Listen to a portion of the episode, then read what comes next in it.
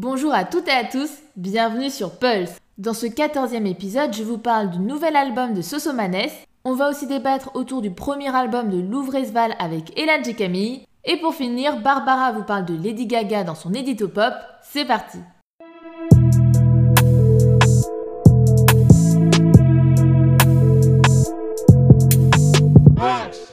J'ai fait tout ça pour quitter le TIEX, mais il y a que dans mon TIEX que je me sens bien, et la daronne est fière, le daron aussi. Pour moi, c'est ça la réussite. Tels sont les mots de Sosomanes dans Clair Obscur. Ce premier titre de son nouvel album Avec le temps donne le ton du projet. Composé de 17 titres, on y retrouve une certaine honnêteté dans les lyrics, comme ce fut le cas avec le précédent album Mistral sorti en 2020. Dans ce nouvel opus, on y retrouve l'interlude Obomet qui raconte en partie le passage de l'artiste dans cette prison. Dans ce son, il dit notamment J'entends des gens qui hurlent et d'autres qui font la fête. Je me rappelle du surveillant et sa foutue gamelle qui m'a dit Sosomanes, bienvenue Obomet. Le rap est une sorte d'exutoire dans lequel il n'hésite pas à prendre des risques. Dans le titre Obomet, on entend Sosomanes accompagné d'une guitare, loin des prods habituels, et ce n'est pas la première fois que le rappeur aime surprendre. Dans le son Zumba Café, qui était attendu comme étant un son juste enjaillant, on l'entend avec un kickage impeccable et des lyrics loin d'être légères, des prises de risque et une certaine aisance donc pour Sosomanes qui rappe depuis ses 11 ans.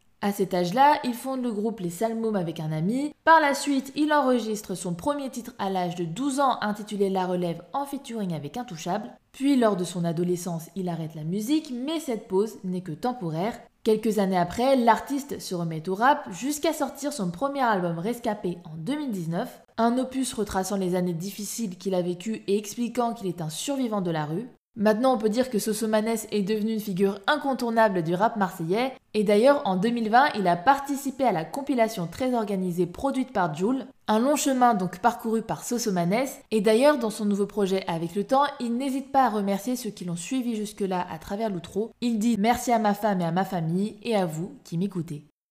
Et maintenant, place au débat.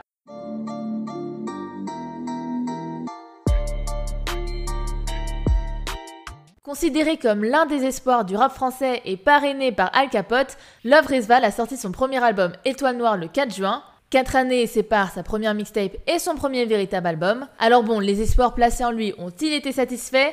Pour en parler, je suis accompagnée d'Eladj et de Camille. Hello Alors qui veut commencer?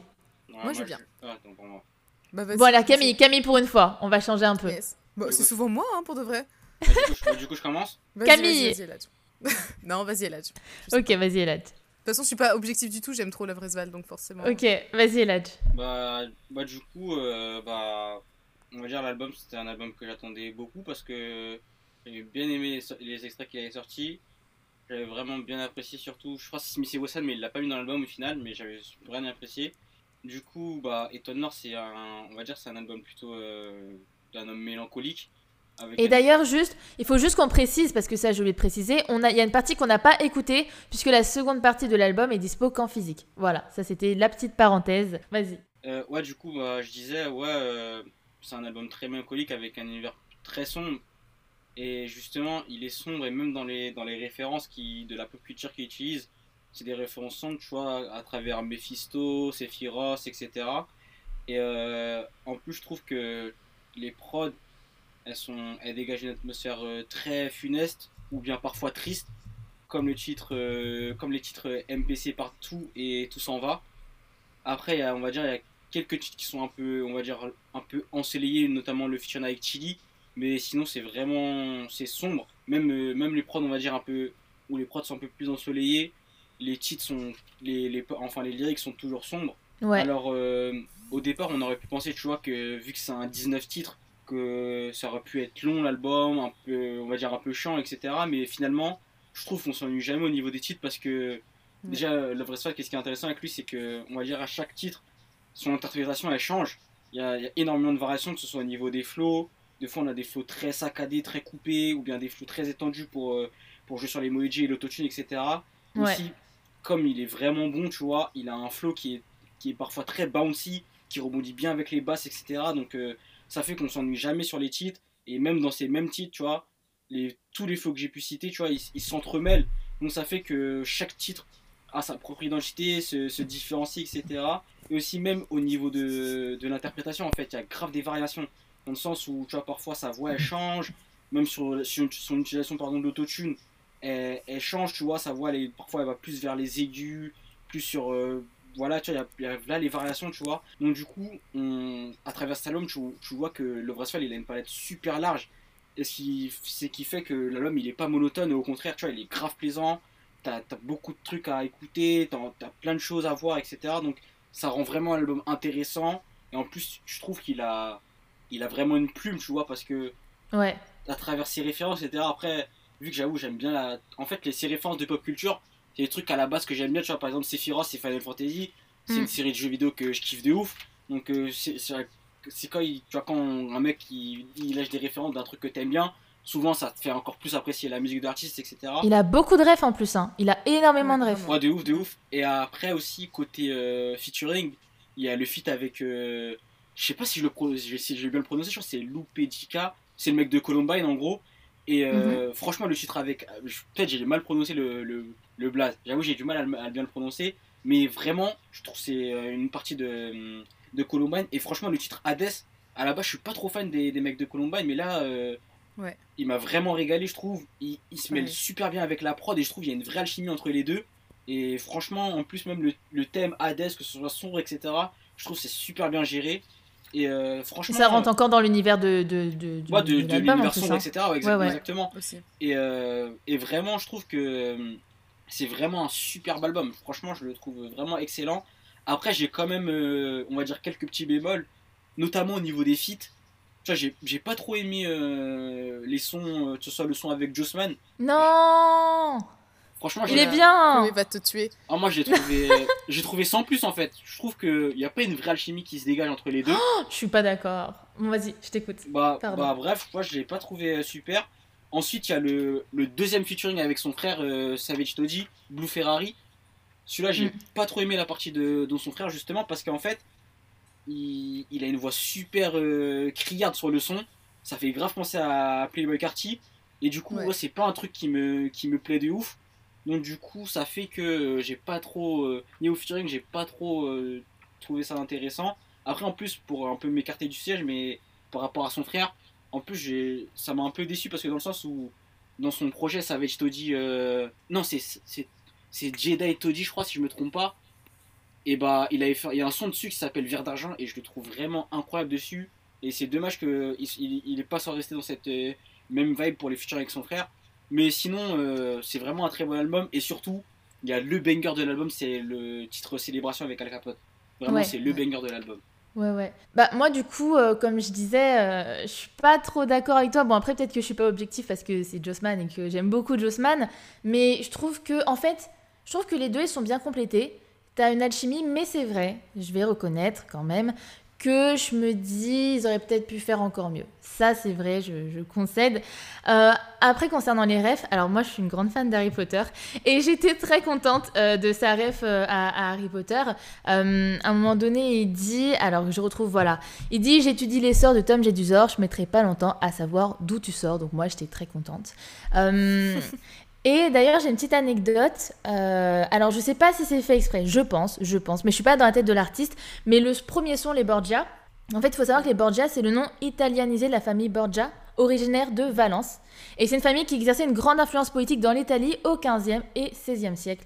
Donc voilà, donc en fait, ah, dès le début. Des... C'est connu les Borgia, ouais, Oui, mais voilà. Eh ben écoute, je dis pour les gens qui le savaient peut-être pas. Alors t'es là en train de me casser dans mon délire, ah, sans cœur. C'est vrai, c'est eh, Bref. elle a bien dit, elle a grave bien dit, franchement, elle nous mettait dans Ouais, bah il y en a, y en a peut-être qui le savaient pas. Faut pas partir du principe que tout le monde sait tout. Partons du principe que certains ne savent pas. Donc pour ceux qui ne le savent pas, voilà. Donc Dès le début, on rentre directement euh, dans, dans, dans, dans, le son. Merci là, d'avoir cassé mon délire. Après, surtout, il faut dire que les Borgia, c'était des mecs. Euh, Mais d'ailleurs, très bon son. Hein. Et donc, ça, ça revient avec l'univers sombre de l'album. Parce que Borgia, c'est un peu. Et on rentre de la démence. dans l'univers sombre. Ah, voilà. Ouais. Ouais, voilà, exactement. Un peu euh, funeste comme ça, c'est très beau, hein, franchement très classe. Bah, bah ouais, c'est ça. Et en fait, moi, ce que j'aime bien, c'est que euh, bah, lui, en fait, il peut aussi bien, comme tu disais, là, je passais du rap euh, au, chant. donc, pour le rap, par exemple, je, passe, je pense au son flûte de pan que j'ai kiffé. C'est un de mes préférés. Mélo, je pense à Super Saiyan 1, par exemple. donc, ça, en fait, j'aime bien. Ça passe un peu. En fait, tu vois que le mec, il est vraiment hyper polyvalent. Et ça, justement, c'est quelque chose qu'on avait pu le voir Bah récemment, enfin il a été, je sais plus quand, mais il a été invité par euh, le média euh, Euh, Grunt. Grunt, Ouais. voilà Grunt, voilà, euh, dans lequel justement, euh, bah, on le voit rapper pendant euh, 25 minutes sur plusieurs styles et tu vois que le mec il a du niveau quoi. Donc en vrai, quand tu écoutes cet album, tu t'attendais déjà à avoir quelque chose euh, surprenant. Après, euh, quand tu parles du son euh, Blue Ferrari, Ouais. c'est vrai que moi la première écoute, je me suis dit oula, c'était un peu, euh, je me suis dit bon, voilà, c'est c'est assez surprenant. Euh, perso, c'est pas mon son préféré, mais euh, t'apprécies quand même la prise de risque, quand même. Euh, après, concernant les prods, euh, j'ai bien aimé la prod, bah, du coup, autant parler, Célébration 2, celle de Tatooine et celle de Super Saiyan 2, où tu vois qu'il y a quand même un jeu sur les sonorités. C'est pas genre il met la prod, il va poser dessus, genre vraiment, il y a, y a vraiment un jeu qui fait que les deux fusionnent, et c'est en fait ce qu'il fait avec tous ses sons d'ailleurs. Donc voilà, et bon voilà, il y a la ref avec euh, Star Wars, bon ça je vous apprends rien, on va me faire sinon comme... Comme tout à l'heure, là, quand je parlais des. des, euh, Comment ça s'appelle déjà? Les Bordia voilà, comme les bords, on va me dire, Eh, tout le monde le sait, donc voilà, Star Wars, tout le monde le sait. Euh, mais justement, ce qui est intéressant, et là, me dites pas tout le monde le sait encore une fois parce que je vais être vexée. mais il y a son frère, Sauvage Toddy, qui dit dans une interview à Hype Soul qu'en fait, lui et du coup. Euh, Love Resval, ils sont super fans de Star Wars. En fait, ce qu'ils aiment le plus, c'est les valeurs de la force et l'éducation des Jedi. Donc voilà, ils, ils kiffent ça. Voilà, je suis très contente de vous apprendre ceci. Euh, donc, donc voilà, franchement, moi j'ai kiffé. Et en fait, je trouve que vraiment réussir à se construire un univers aussi travaillé, il y en a qui, qui galèrent encore un peu. Et Louvresval, lui, euh, c'est vraiment, Ouais, même dans ses, même dans clips, Ouais. même dans ses clips, quand Ouais, tu regardes par exemple le clip de. Kurt, euh, tu vois les clips. La pochette, le clip, les visuels, tout est aussi. hyper travaillé. Et d'ailleurs, ce qui est assez Ouais. drôle, parce que Louvresval, le mec, ça se voit qu'il est hyper minutieux, que c'est un travailleur. Et dans, euh, justement, à un moment donné, pour le clip de Kurt, euh, il y a les gens qui étaient sur le set qui ont dit c'est la première fois qu'on voit un artiste, enfin c'est rare en tout cas de voir un artiste arriver à l'avance. voilà, le mec, juste pour vous dire à quel point le mec il est pas. À quel point le mec il est déter et ça, ça se sent dans son projet. Euh, donc, euh, donc voilà, personnellement, j'ai j'ai kiffé. Et du Toi, coup, Camille, ouais. Juste vite fait pour euh, revenir euh, par, par rapport à hum, Savage Toddy, je me suis trompé par rapport à- au nom de son projet. C'est Toji One Kenobi. Parce que je m'étais- j'avais mal le prononcé. Et tu vois, dès le Mm. début là aussi, il y a des références à Star Wars, Ouais, quoi, déjà, Kenobi, etc. suite, Tu vois. Bah oui. Bah, justement, moi, j'aime pas trop euh, Star Wars. Mais là, euh, limite, euh, oui, je trouve ça un petit peu longué. Bon, bref, chacun ses, chacun ses goûts. Et, euh, et là, vraiment, enfin, limite, il m'a fait aimer Star Wars. Vraiment. Euh, euh, donc, ouais, j'ai vraiment adoré cet album. Mais déjà, en fait, je, connaissais déjà avec euh, ses freestyles. Par exemple, Tout s'en va avec euh, le clip euh, qui est vraiment dingue. Et, euh, là, je me suis dit, enfin, je l'attendais vraiment au tournant. Je me suis dit, c'est son premier album. euh, J'attends de voir comment, enfin, qu'est-ce qui va sortir. Et euh, bah, voilà, je, je suis pas du tout déçue. Et. euh, donc MPC partie 1, je l'avais déjà écouté en freestyle, donc j'ai adoré, c'était vraiment un coup de cœur. Et là, MPC euh, 2, euh, j'adore aussi, franchement, c'est génial, euh, la- prod est, dingue. Euh, donc, enfin, en fait, j'ai- presque tout aimé. Franchement, même Blue Ferrari, je me dis, pour un, pour un rappeur français, il a réussi à, vraiment à faire quelque chose de très américain et franchement, je trouve ça quand même pas mal. Si on aime ce, ce style-là, hein, franchement, c'est pas du tout décevant. Il a fait beaucoup de titres un peu américains, justement. Par exemple, Super Saiyan et tout ça, je trouve que c'est assez américanisé. Mais j'aurais préféré pour les, les deux titres Super Saiyan un truc plus un petit peu plus euh, punchy quoi. Un truc un peu plus euh, qui sort de l'ordinaire. Mais c'était quand même pas mal. Ah oui et sinon il y a un, son là comme disait Eladj euh, qui est très enfin qui sera vraiment un tube de l'été là avec Chili. Et vraiment je pense que ça ce son je pense que je l'ai écouté très souvent. Et, et sinon on- il a aussi eu des, des sons un peu un peu plus mélodieux un peu plus un peu plus tristes. Donc par exemple jusqu'au lendemain et, et j'ai fait un rêve. Et c'est un peu plus sensible. Et je trouve que justement, dans cet album, c'était bien parce qu'il peut. En fait, il arrive à chanter et en même temps rapper, à, faire, enfin, à kicker euh, dans des, sur des prods vraiment dingues. Et en même temps, il arrive à faire des choses beaucoup plus douces, beaucoup plus mélodieuses. Et, en fait, j'aime les deux, en fait. Franchement, y a, j'adore les deux façons qu'il a de, de rapper. Donc, euh, enfin, je suis fan. Là, là, il a réussi à me convaincre, donc je suis pas du tout objective, mais voilà. Bah écoute, euh, merci pour ton, pour ton avis. Et là, que tu as quelque chose à ajouter sur ce qu'a dit Camille? Ouais, par rapport euh, justement, quand elle parlait du côté euh, mélancolique, je trouve que c'était une, je trouve que c'est une palette qui me mettrait pas trop de ouf, si je me trompe pas, mais je trouve dans cet album, la partie où il se livre, je trouve que c'est bien maîtrisé, ça te fait rentrer dans son univers. Par exemple, cette fille, Ouais. même si c'est pas Ouais, vraiment, ouais. même si c'est pas vraiment lui le personnage central, la, ma- la manière comment il raconte, le fait que tu vois cette fille sortir du métro, etc. Je trouve que c'est tellement bien emmené que ça te fait directement rentrer dans la musique en fait. Hmm. Ah ouais, clairement. Vraiment. Non, mais lui, il est, il est vraiment fort pour nous plonger dans le truc, quoi, en fait. Il a vraiment un talent. Ouais, ouais. Ouais. En fait, il Ah arrive oui. à tout faire, à mettre une atmosphère, à mettre des images un peu, parce qu'il fait aussi des, des- un rap assez imaginé, euh, imagé, pardon, Ouais. euh, avec des vraiment très visuels. En même temps, il arrive à, à nous donner des, des émotions mélancoliques. Enfin, je trouve qu'il arrive à tout faire, et je trouve ça un peu dingue parce qu'il est jeune, et je me demande ce qu'il va faire dans son prochain album, quoi, parce que, enfin, je me dis, euh, il est capable de tout faire, il est minutieux, enfin.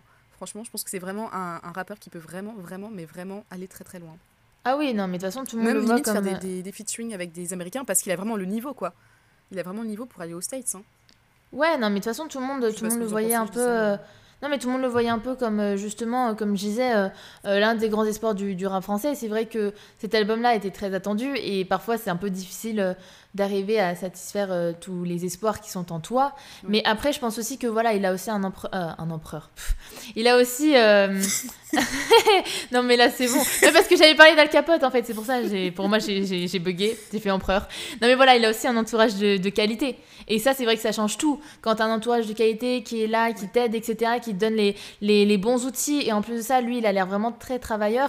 euh, voilà, la, la recette euh, était là, tu vois. T'as le talent, mais après, derrière, faut quand même travailler. Et je pense qu'il y a, y a tout pour que ça fonctionne.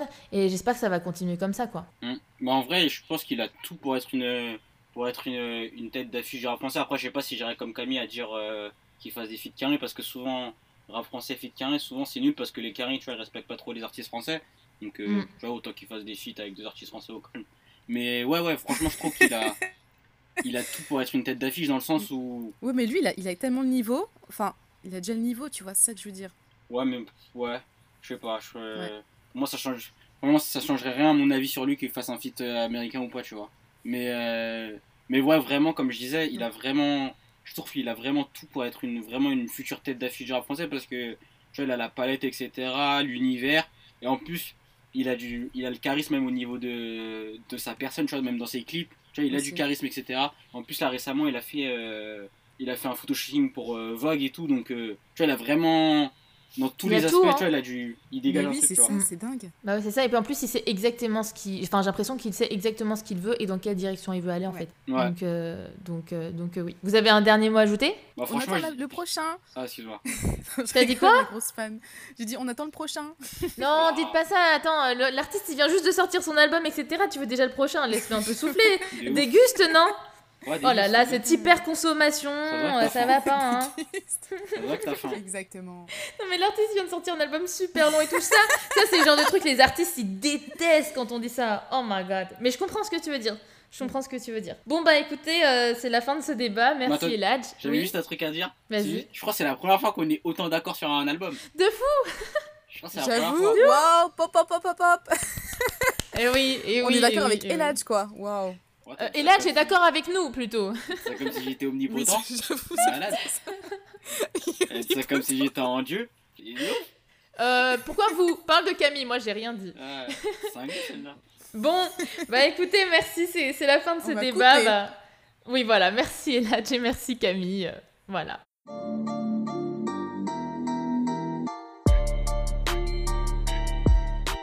Et maintenant, on retrouve Barbara. Elle vous parle de Lady Gaga dans son édito pop.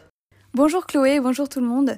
Oui, je tiens à vous parler aujourd'hui de Lady Gaga. Alors de Lady Gaga, on connaît quoi finalement?